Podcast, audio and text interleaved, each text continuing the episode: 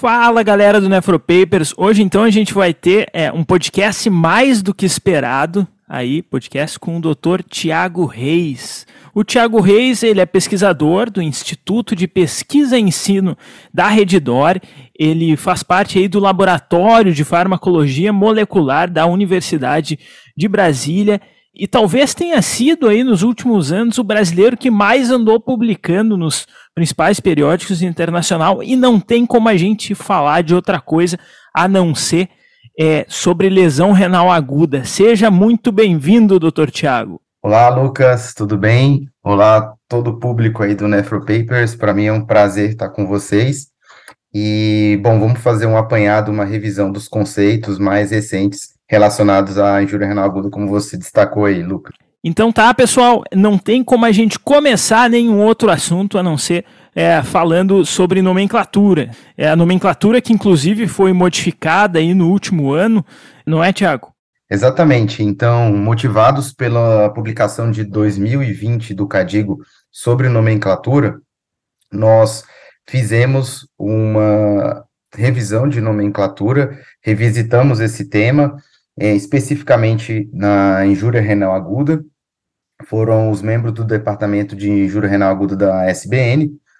E, bom, em relação a, a, isso, inicialmente, o nome é, definido foi injúria renal aguda no lugar de lesão renal aguda.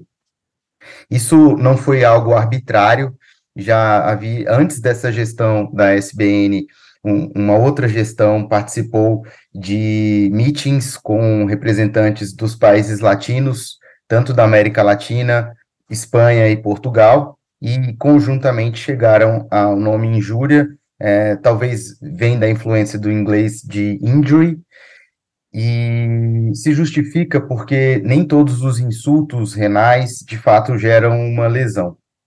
Mas assim, existe uma controvérsia na nomenclatura, só que optamos então um consenso de designar como injúria renal aguda. E aí, indo mais além, a gente vai para a parte do suporte renal. Isso tem um paralelo com a hepatologia. Na hepatologia, quando o paciente faz alguma terapia, como a MARS ou a SPAD, isso é denominado suporte hepático artificial. E aí, nós tivemos a iniciativa de colocar como suporte renal artificial. Ao longo da, da minha carreira, a gente, eu ouvi muito o termo TRS, terapia renal substitutiva, em outros locais, terapia de substituição renal, mas a gente acredita que substituir a função renal é, seria algo muito mais complicado do que apenas o suporte renal artificial. E, além disso, é, terapia renal substitutiva, ela em, teria um escopo maior, englobando, por exemplo, o, o transplante renal.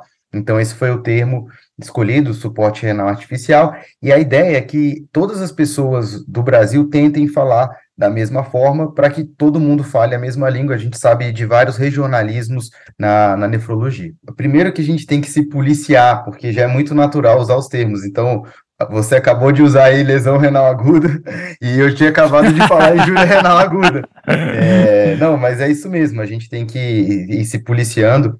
E aí, em relação é, a, ao suporte renal artificial, ele, ele, é dividido em relação à frequência, e isso foi totalmente importado desse, desse, dessa publicação do CADIGO de 2020. Então, a gente tem a, as modalidades de frequência contínua, e uma coisa que foi bem inteligente é que nós colocamos o item de que a modalidade contínua tem que ser feita por um equipamento que tem autonomia superior a 24 horas, porque às vezes a, a, aquele equipamento Adinius ele pode funcionar por 24 horas de uma forma improvisada, é, mas isso não é uma terapia com frequência contínua. E aí depois as terapias intermitentes, que são divididas, subdivididas em convencionais, com duração de até 6 horas, e prolongadas de 6 a 12 horas. Os termos SLED, PIRT, é, não são encorajados, então o, o, ideal é falar de uma modalidade intermitente, prolongada ou intermitente convencional.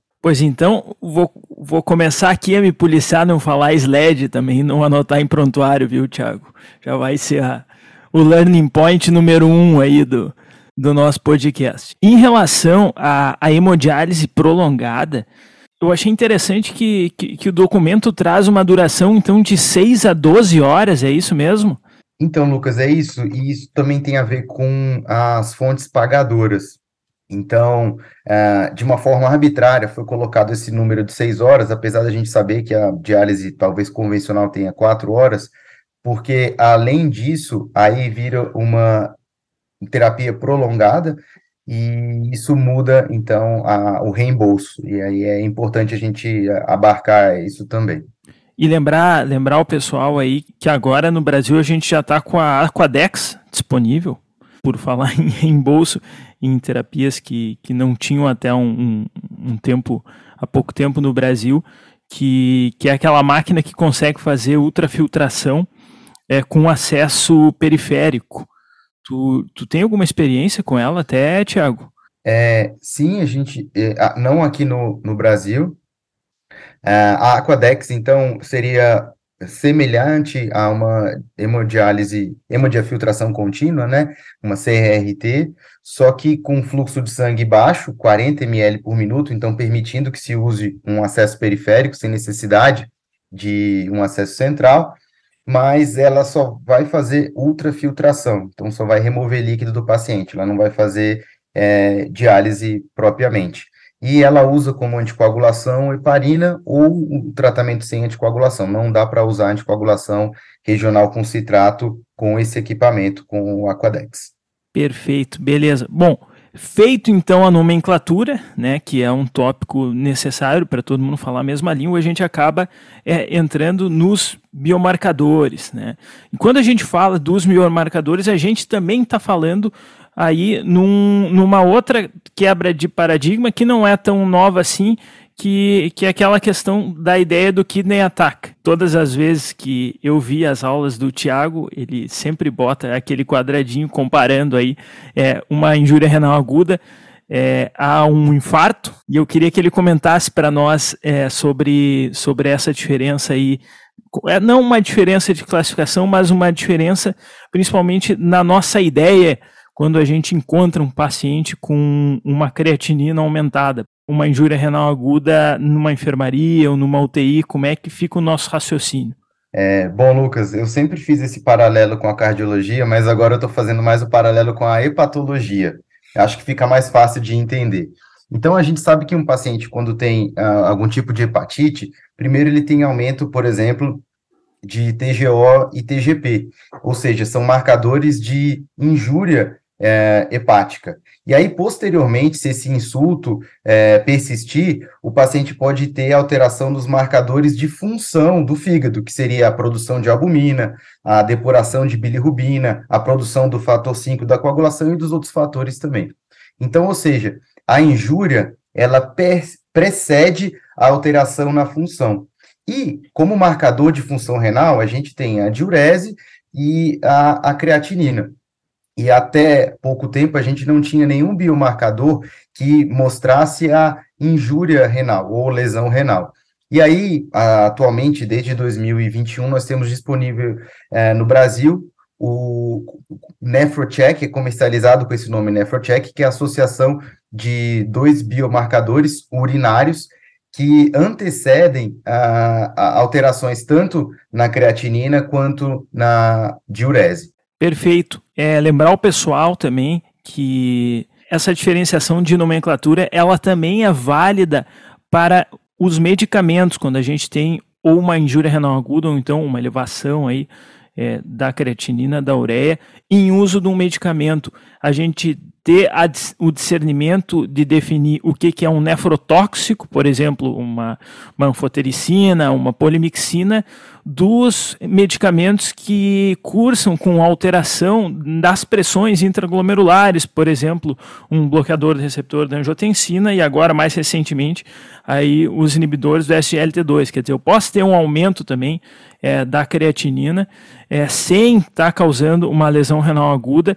Então eu não posso chamar esses medicamentos também de nefrotóxicos. Isso também foi uma foi um tópico aí das controvérsias do Cadigo aí da revisão de 2019. É... Eu acho isso muito interessante, Lucas, porque assim, quando a gente começa então uma glifosina, como você falou, um IECA, um BRA, a gente tem essas alterações na perfusão glomerular, e, por exemplo, também quando a gente começa o inibidor de calcinerina, um tacrolimus, e um caso mais peculiar naqueles pacientes transplantados que fazem paratiroidectomia, a gente vê um aumento de creatinina, mas isso tudo é por alteração na dinâmica de perfusão glomerular sem ter lesão tubular. E, e aí seria interessante na nossa rotina se, quando você pegasse um paciente que começou uma medicação dessa e teve um aumento de creatinina, para te reassegurar de ser algo é, benigno, você dosar o biomarcador urinário, se ele não aumentou, então, de fato, você, como disse, não pode falar que isso é nefrotóxico. E aí a gente acaba entrando é, na aplicação prática do NefroCheck, que são muito poucos os centros que têm essa expertise, porque ainda não é, é tão é, regulamentado e tão, tão utilizado, apesar de já ter sido aprovado pela Anvisa aqui no Brasil. A gente sabe que a oncologia é um campo que, que pode fazer o uso é, do Nefrocheck, porque as doses dos medicamentos, às vezes, são, é a única opção de tratamento. A gente tem, tem que ter certeza que o paciente está fazendo uma lesão renal aguda para não usar um medicamento que pode ser o, a única terapia para esse paciente. E o, a outra área que a gente tem evidência, propriamente dito, de aplicação é na cirurgia cardíaca, né? Que é quase que um, uma situação de laboratório de lesão renal aguda, porque a gente sabe exatamente quando vai acontecer um insulto, então a gente consegue ter um ambiente quase controlado, né, Tiago? Então, é exatamente isso. A, uma publicação de 2021 chamado PREV-AKI foi um estudo que nos pacientes que foram submetidos à cirurgia cardíaca com bypass, ah, após quatro horas do bypass, foi medido o nefrocheck urinário. E se ele fosse acima de um determinado limi, limiar, os pacientes receberiam um bundle, é, ou seja, uma, um pacote de medidas para prevenção de injúria renal aguda. E esse grupo de pacientes um, foi randomizado ou para receber esse pacote ou para ficar com o cuidado habitual no pós-operatório da UTI. O, o, desfecho primário desse estudo, na verdade, não era um desfecho clínico propriamente, era avaliar o percentual de pacientes em que o bundle, né, o pacote de medidas era realizado, como se fosse assim, a gente avaliar um percentual de pacientes em ventilação mecânica que são submetidos ao bundle para prevenção de pneumonia associada à ventilação mecânica, digamos assim. E aí o interessante é que quando você tem essa bandeira vermelha do NephroCheck, o pacote de ações é mais aplicado aos pacientes, e também foi como um desfecho secundário desse estudo demonstrado que esses pacientes tinham menos injúria renal aguda, estágio 3 ou 3D, que é o que precisa de, de diálise. Então, para o futuro, fica aí essa hipótese de ser explorado como desfecho primário a redução de injúria renal aguda, principalmente dos estágios graves. Muito interessante isso que tu falou em relação aos bundles, né, Tiago? Porque quando a gente abre o Cadigo, Ali é, o Cadigo ele traz recomendações específicas em relação é, ao estadio mesmo da injúria renal aguda, né? Cadigo 1, 2 e 3, evitar nefrotóxicos, evitar hiperglicemia. E quando a gente vai conversar na UTI, a chance maior é que a pessoa nos diga, tá, mas é óbvio que eu preciso trocar os nefrotóxicos, é, é me parece óbvio que eu preciso controlar é, da hiperglicemia, mas quando se trata exatamente de ventilação mecânica, eles costumam ter o bundle, às vezes até é, sob a forma de um cartaz no próprio leito, ali com a conferência, né? Quer dizer que para práticas é, relacionadas à tentativa de diminuir a incidência de pneumonia associada à ventilação mecânica é aplicado, mas para lesão renal aguda isso não, não, não é aplicado na prática. Exatamente. Então, assim, nesses critérios para prevenção, por exemplo, tinha que avaliar a creatinina duas vezes ao dia. E a gente não faz isso na nossa rotina. O habitual é uma vez ao dia só. Uh, avaliar a diurese a cada duas horas. É claro que a gente checa o volume urinário desses pacientes, mas normalmente isso é feito a cada 12 horas. Então, olhando dessa forma, a cada duas horas, mais sistematicamente, você consegue detectar precocemente uh, algum insulto, digamos assim. Tem bastante coisa sendo publicada agora, baseada em prontuário, e tem um estudo interessante. É um estudo de centro único e tal, um single center, é, mas que mostrou é, uma diminuição de desfecho renal é quando o paciente recebe três nefrotóxicos ao mesmo tempo aparecia, aparecia um disclaimer no, no prontuário eletrônico para que a equipe fizesse toda a revisão para ver se, se, tinha como é, eliminar pelo menos um desses três nefrotóxicos. Isso acabou também como como uma, como uma sugestão de recomendação no documento de controvérsias aí do, do CADIGO. É, só um ponto desses alertas eletrônicos é que pode acontecer que é um burnout e uma fadiga de quando você vai preenchendo assim, você coloca às vezes, sei lá, paracetamol com aspirina e ele vai falar, não, tem uma interação, justifique isso. Então, às vezes, na prática, a gente tem que ponderar isso também, né? É, bonito no prontuário dos outros, né? Exato. Bom, e então, passando para o outro, outro tópico obrigatório, a gente acaba falando de timing, né? Falar de timing hoje é muito melhor do que falar de timing há cinco anos atrás, porque a gente acaba tendo uma literatura bem mais vasta publicada aí é, nos últimos anos.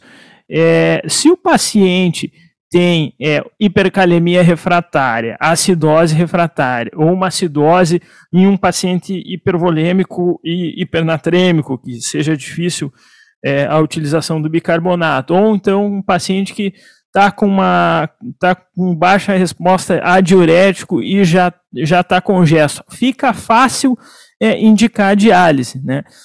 Onde a diálise não fica fácil é, indicar são é naquela zona cinzenta, né, em que a gente pensa daí sobre quais são os pacientes que, que teriam benefício é, de uma diálise precoce. E nesse contexto de indicação da primeira diálise em lesão renal aguda, eu gosto muito do SCAMP eu, acho, eu acharia mandatório que toda a aula de injúria renal aguda pelo menos citasse o, o, o SCAMP. Na minha concepção, ele acaba sendo desenhado um pouco para aplicação pelos intensivistas mesmo. Eu queria que o Tiago falasse um pouquinho aí sobre, sobre o estudo. Bom, então, é, o SCAMP, é, na verdade, isso é, é uma abreviação, né, que a tradução seria um algoritmo para tomada de decisão em pacientes é, com injúria renal aguda e a tomada em relação a tomada de decisão em relação à diálise ou não. Então, em 2017 foi feita a publicação inicial e o objetivo era uniformizar a conduta de uma equipe de nove nefrologistas. Eles avaliaram, então, 176 pacientes e o SCAMP é, é um formulário. E aí você vai preenchendo em formato de algoritmo e após preencher vários critérios, como o estado, o status volêmico do paciente, o valor de bicarbonato, o valor de potássio, o protocolo sugere que você faça a diálise ou não faça a diálise. Você não precisa seguir o que o formulário está te falando. A única coisa que você tem que fazer é que, caso você discorde da indicação do formulário, você justifique. Porque aí no dia seguinte o seu colega vai entender por que, que houve essa deviação aí esse desvio, digamos assim, do protocolo. E aí foi interessante, porque na publicação, então, de 2017, eles mostraram que houve uma redução de mortalidade, tanto é, hospitalar quanto em 60 dias. Ok, e aí, então isso fomentou que a mesma equipe fizesse um outro estudo, agora em 2021, aplicando novamente esse formulário, mas de uma forma um pouco diferente. Então, em um mês, esse formulário era entregue para os médicos da mesma equipe, e no mês seguinte, o formulário não era entregue. Então, isso foi se alternando, e aí o que eles observaram é que nos meses onde os médicos eram guiados pelo formulário, ah, houve uma redução de tempo de internação na UTI tempo de internação hospitalar e de diálises fúteis. Ou seja, isso também é interessante porque o SCAMP sempre tenta te lembrar, dizendo assim: ah, realmente esse paciente precisa de diálise, ele não é um paciente terminal, ele não é um paciente já em cuidados finais de vida. Então, houve uma redução nessas diálises fúteis, então isso é, reduz muito o fardo, o custo da, desse paciente é, sendo submetido a uma sessão que não é útil. E, bom, não houve diferença em mortalidade com essa aplicação, mas já seria suficiente só se você tiver menos tempo de internação na UTI, menos internação de hospitalar, com uma medida simples, que basicamente é você aplicar um formulário. Novamente, um outro formulário aí para a gente preencher é, né, antes de fazer a terapia renal substitutiva.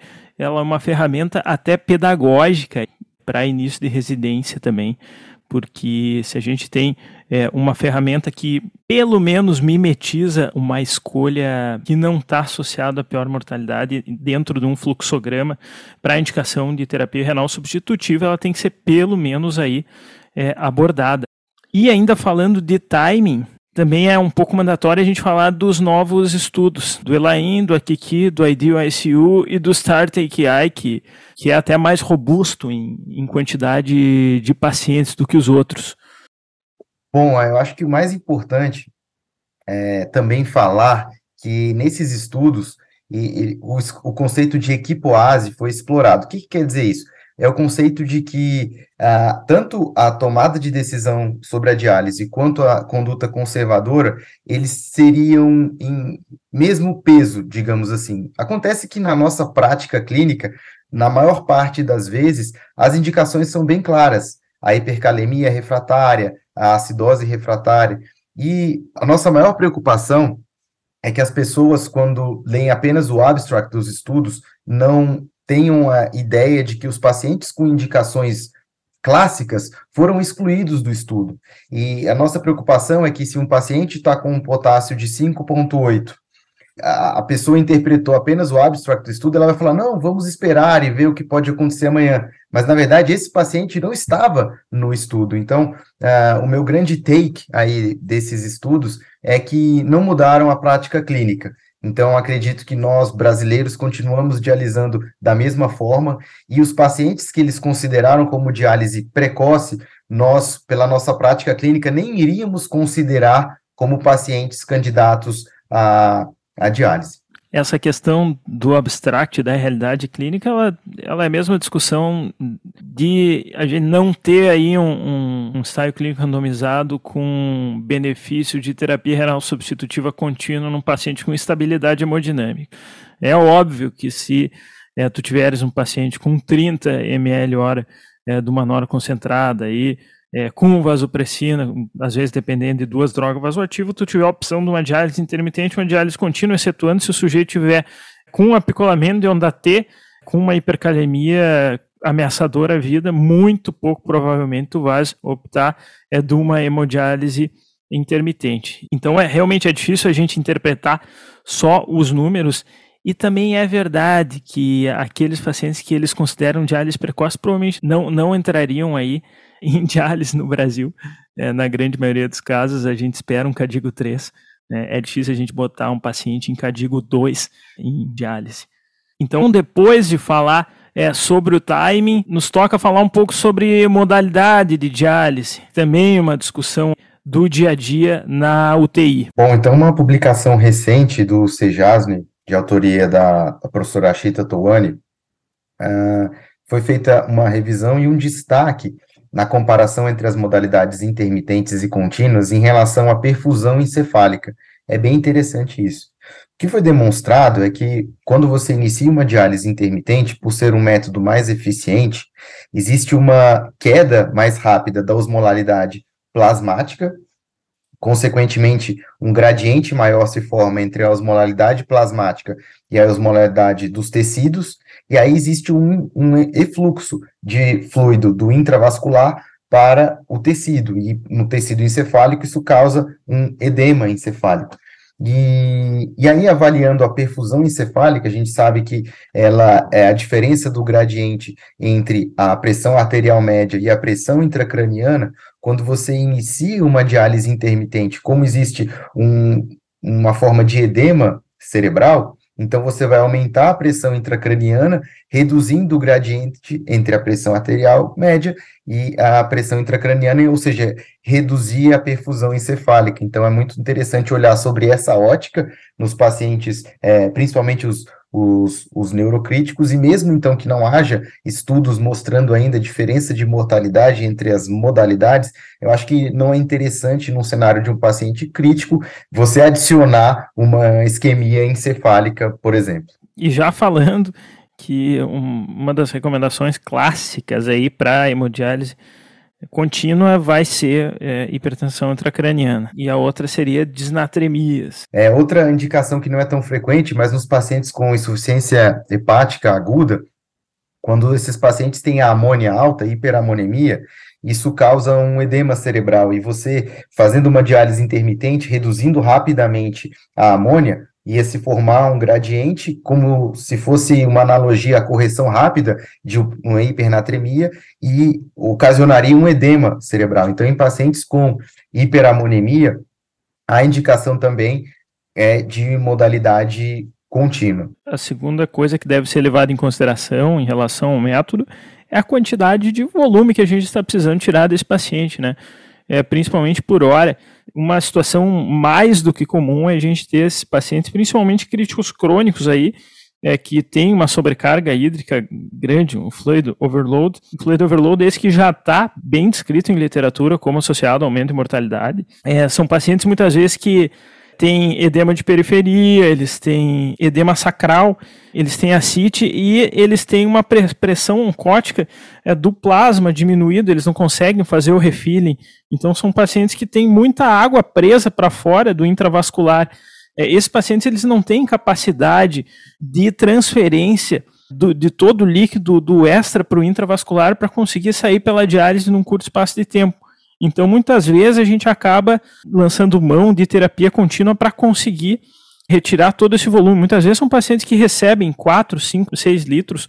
Então, para tirar 5 litros é, numa convencional, a gente teria que tirar 1.250 ml por hora, né, Tiago? O que acaba sendo muito mais volume a ser tirado por hora num paciente estável do que numa prolongada. É, eu acho que sempre que nós formos programar ultrafiltração de um paciente crítico, olhar sobre esse prisma da taxa de ultrafiltração. É, em inglês seria Net Ultrafiltration Rate. Então, como você mesmo falou, poxa, se eu preciso tirar 5 litros desse paciente e for fazer isso em 4 horas, eu vou ter que tirar mais de um litro por hora.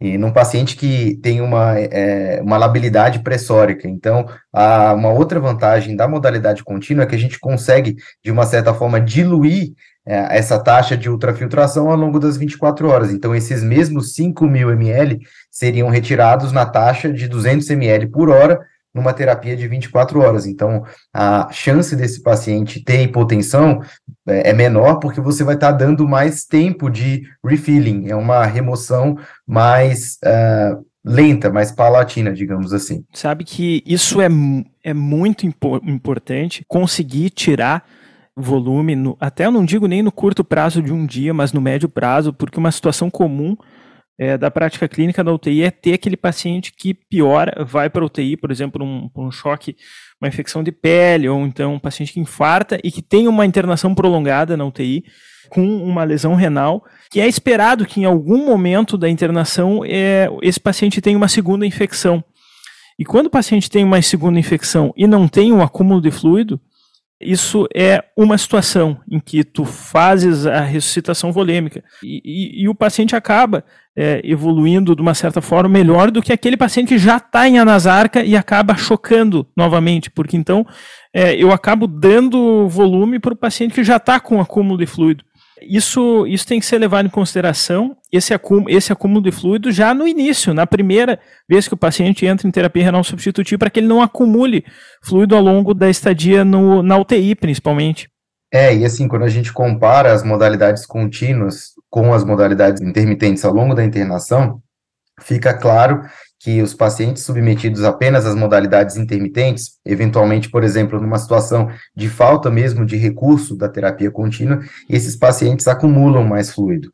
É, muitas vezes, num paciente na UTI, a gente aplica diariamente, por exemplo, uma terapia intermitente, quando você não tem acesso à modalidade contínua, justamente para balanço hídrico.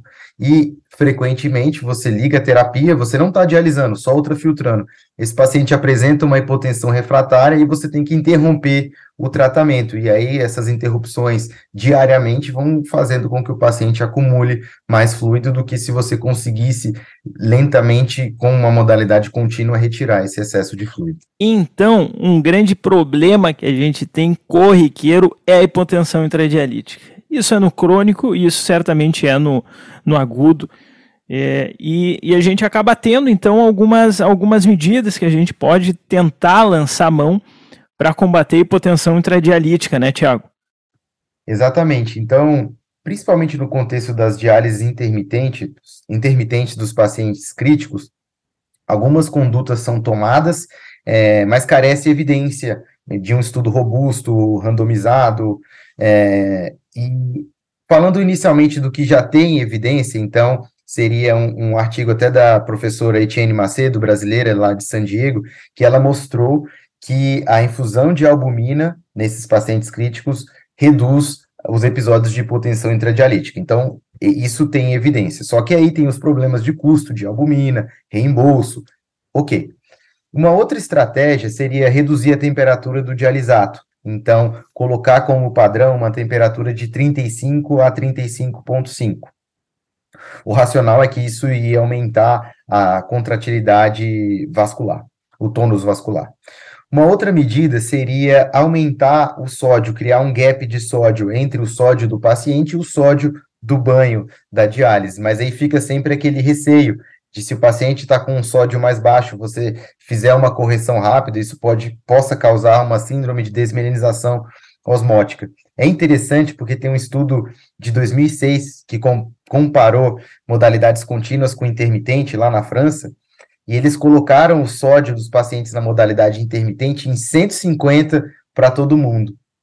Bom, na minha prática, eu tenho colocado um, um, gap máximo de sódio de 6, de 8, mas isso não, não tem um embasamento é, de evidência. É, Lucas, quanto que você consideraria seguro um gap de sódio? Então, a gente está falando agora de modalidade intermitente, mas quanto que você consideraria aí? Terra de ninguém, hein, Tiago? Só aqui no Brasil é, muito, é muita diferença do quanto a gente considera. Eu me lembro que, que na Paulista eles consideravam que para cima eu, eu 10 seria tranquilo, né? Para baixo era um crime se tu prescrevesse ali uma diálise com o cara com 100 e, 150 de sócio prescrever 140 no outro dia não conseguia entrar no hospital aí, tinha um segurança, não deixava, caçava o teu CRM.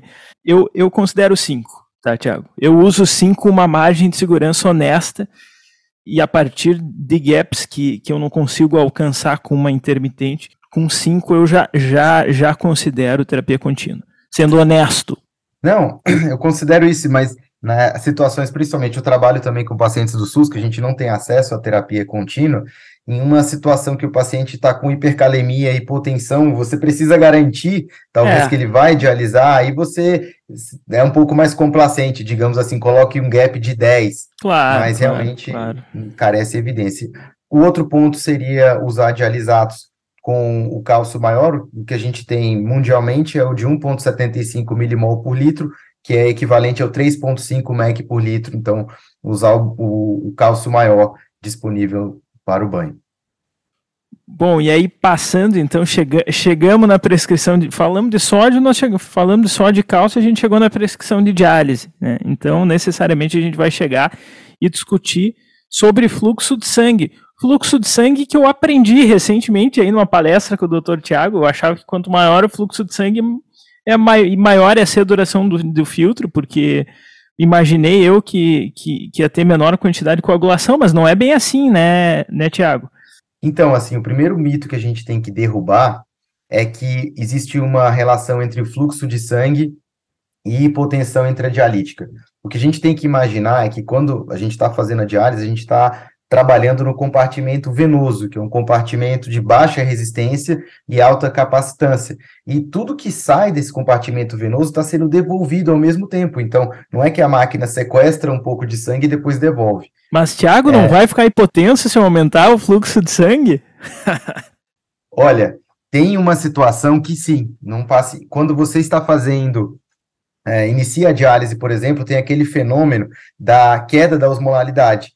Então, se você usar um fluxo de sangue mais alto, essa queda vai ser mais alta, aí se justificaria isso. Mas uma vez que o paciente já está em tratamento, uh, o que causa mesmo a hipotensão é a ultrafiltração. E, e aí, então, uh, a gente tem uh, uma controvérsia em relação ao fluxo de sangue ideal para um paciente crítico, eu habitualmente coloco o fluxo de sangue nas modalidades intermitentes de 300 ml por minuto. Então, por exemplo, vou fazer uma sessão de 6 a 8 horas intermitente, eu quero só ultrafiltrar esse paciente, eu coloco 300 ml por minuto. E as pessoas questionam, ah, mas por que esse valor? Bom, muito frequentemente nesses pacientes a gente não pode usar anticoagulação com heparina, e tem um estudo publicado em 2014 que mostrou que o fluxo de sangue que se relacionava com uma maior sobrevida dos circuitos era um fluxo de sangue ali entre 250 e 300. Então, é, esse é o motivo de eu colocar esse fluxo de sangue de 300 para minimizar o risco de coagulação e sabendo que isso não vai causar hipotensão, mas é muito frequente de eu chegar na UTI o colega intensivista já, por conta própria, reduzir o fluxo de sangue. É, mas isso, assim, todas as revisões é, editoriais sobre injúria renal aguda, as pessoas são categóricas de falar: olha, não existe relação entre fluxo de sangue e hipotensão intradialítica. Maravilha. É, depois a gente precisa falar sobre descontinuação da diálise e e eu vou te fazer uma pergunta pessoal, se tu faz diurético aí no cara que está em hemodiálise contínua para ter uma ideia aí é, do que, que vai ser a resposta de diurese quando tu tirar é, a terapia. Porque é muito comum a gente, a gente ter um paciente que recebe, vai receber lá, vamos dizer, é 3, li 3, 3 litros de infusões por dia e ele está com uma diurese, está em recuperação de função renal, aí a gente está diminuindo a quantidade de bicarbonato que a gente precisa aportar para ele e tal. Já é um paciente que já está atendendo a hipocalemia, e, mas ele faz é, mil ml de diurese em 24 horas. E a gente considera isso insuficiente, é um cara que tem uma insuficiência cardíaca. É, tu faria diurético para esse cara antes de, da, da tentativa da, da retirada da, da terapia, Tiago? É, eu faria diurético e, inclusive, eu sou sempre a favor do uso de diurético e da associação dos diuréticos, furosemida, espironolactona, algum tiazídico, porque meu raciocínio é que tudo que a gente conseguir tirar de fluido do paciente pela diurese, você vai precisar tirar menos com a ultrafiltração. Então, tem todo o racional para isso se relacionar menos hipotensão, porque você vai precisar tirar menos é, ultrafiltrando. Então, sou a favor do uso dos diuréticos e um outro mito é que você usar um diurético como a espironolactona ou algum tiazídico num paciente crítico, isso não vai causar hipotensão. Esses diuréticos, eles causam hipotensão, em paci... podem, são usados para tratamento de hipertensão arterial, mas no contexto de um paciente crítico, eles de fato estão tendo um efeito apenas na diurese e não um efeito no tônus vascular e causando hipotensão. Perfeito é, seguindo uma, uma lista de tópicos aqui que o Thiago tinha conversado, não tem como a gente não falar à luz aí das novas evidências em diurético na insuficiência cardíaca. É, insuficiência cardíaca que acho que a gente pode, pode afirmar que, que é uma das, das áreas que tem maior evidência evidência de qualidade. Tudo que permeia a cardiologia acaba ganhando uma aura epidemiológica bem maior do que o que fica só na nefrologia. Então, esse ano, esse ano que passou, a gente teve o Advor Trial, que eu queria que o, que o Tiago comentasse um pouquinho, que nada mais é do que aquilo que a gente já fazia na prática, né, Tiago? Bom, exatamente. Então, destrinchando aí o Advor Trial, nesse estudo, os pacientes internados com descompensação de insuficiência cardíaca e congestão, 500 pacientes aproximadamente foram randomizados seja para receber acetazolamida é, em cima do tratamento habitual que eles receberiam, principalmente com diurético de alça, ou receber o placebo.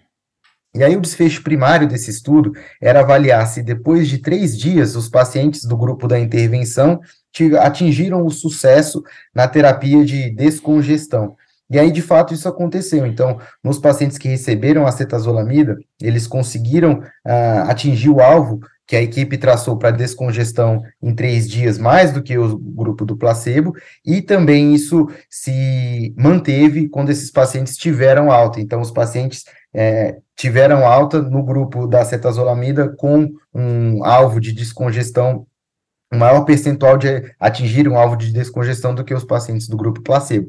E aí, então, acho que é, a gente pode já aplicar isso como uma mudança na nossa prática clínica nesses pacientes, a associação, então, de acetazolamida é, com diuréticos de alça no paciente com insuficiência cardíaca descompensada. Chamar atenção para a acetazolamida EV, né? Exato, a gente não tem no Brasil, né? A gente tem só a, a disponibilidade da acetazolamida é, via interal, né? Mas Bom, acho que a gente pode extrapolar, digamos assim, e usar dessa forma. É, é aquel, aquele velho conceito que a gente tem do bloqueio sequencial do néfron a, aplicado aí à prática clínica e, e estudos mais modernos aí. Quem quiser dar uma olhada para trás aí, nós temos um podcast específico aí de diurético de alça que a gente já conversava aí sobre bloqueio sequencial. Outra novidade legal é os inibidores da SLT2, até nesse contexto agudo, né? Bom, exatamente. Então, nesse contexto agudo específico, né, de pacientes com insuficiência cardíaca descom descompensada e congestão, é, um estudo com SGLT2, é, apenas com 60 pacientes que tinham um desfecho primário é, não muito desafiador, digamos assim, era só avaliar se haveria maior diurese com a associação do SGLT2 ao regime habitual para o tratamento da descongestão. E o interessante é que, então, a terapia foi potencializada, né? A diurese do paciente aumentou no grupo dos pacientes que receberam a droga versus o grupo dos pacientes placebo. E aí, como desfechos secundários, a, um biomarcador que se relaciona com a congestão, que é o NT-proBNP, foi mais baixo no grupo dos pacientes da intervenção, Uh, e também foi interessante que com 30 dias, então, observando esses pacientes aí por um mês, os pacientes que receberam a intervenção tiveram um peso corpóreo mais baixo do que os pacientes que receberam o placebo. Então, esse estudo, é, o desfecho clínico dele foi apenas, então, diurese, mas isso é um estímulo para que sejam feitos estudos maiores, avaliando sim desfechos clínicos, então tempo de internação, necessidade de ventilação mecânica e mortalidade. Mas é um, é um direcionamento aí, é um norte que isso deve ser estudado, a associação de é, para terapia descongestiva em pacientes com IC descompensado termina que quando a gente faz uma abordagem baseada em evidência para o paciente com insuficiência cardíaca, é, com gesto aí, a gente acaba então adicionando a cetazolamida à furosemida aí na abordagem é, como primeiro step. Né? Isso é um isso é uma mudança clínica bastante, bastante importante na nossa prática. Exatamente, eu acho que no futuro a gente vai começar já inicialmente no tratamento desses pacientes com associação de diurético de alça, furosemida, né?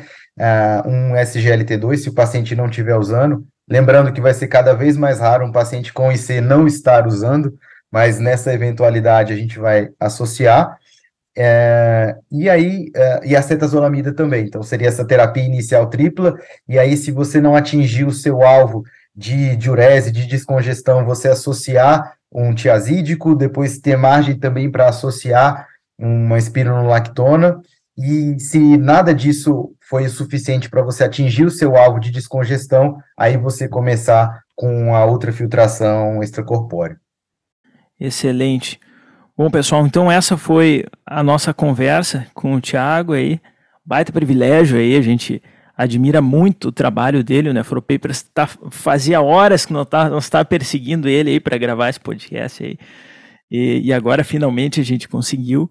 É um podcast com bastante conteúdo. A gente pede para vocês que vocês que vocês divulguem, né? Porque esse é um conteúdo baseado em evidência, um conteúdo com, com um arcabouço teórico sólido e extremamente prático para o uso na terapia intensiva. É, muito obrigado, então, pela disponibilidade, Tiago. E a gente passa divulgando e repostando o trabalho aí do, do Tiago. O Tiago ele também tem uma página de Instagram que é uma página muito legal, que ele, ele passa mostrando para a gente bastante, bastante estudo sobre filtro, bastante coisa sobre adsorção, que é uma modalidade que cada vez mais, vai, vai, vai aparecer aí na nefrologia. Então, um nosso grande abraço aí do Nefropapers. Muito obrigado, Tiago. Bom, Lucas, muito obrigado. Para mim foi um prazer participar uh, do podcast do Nefropapers. Eu tenho muito orgulho de conhecê-los pessoalmente e de ter envolvimento com vocês desde a época da, da minha residência. O sucesso do Nefropapers é estrondoso é, em todas as regiões do, do país. É, eu tenho, inclusive, um paciente que está começando a fazer medicina, que ele já seguia o, o Papers, então, para mim, isso foi muito legal. Então, desde acadêmicos até já nefrologistas, formados com muita, muito tempo de formatura e de experiência. E eu coloco, estou à disposição para trocar e-mails, dividir artigos. O meu e-mail é Thiago Reis Nefro, Thiago com H, arroba gmail.com. Eu também acesso muito a plataforma do LinkedIn, meu nome lá está como Tiago Reis, e gostaria de estimular que vocês acompanhassem as publicações na parte de injúria renal aguda, e acredito que nosso país tem um papel muito importante em toda a América Latina em relação à evolução do tratamento dos pacientes com injúria renal aguda. Valeu, galera. Valeu, Thiago. E bom dia, Radiodiálise. Esse podcast tem o objetivo de educação médica. As informações aqui prestadas exprimem as opiniões dos seus integrantes no momento da gravação. Ciência Não esqueça que, que a medicina constantemente. É. Não utilize as informações ouvidas aqui como conselhos médicos para si ou para outros. Em caso de necessidade, procure opinião médica direcionada.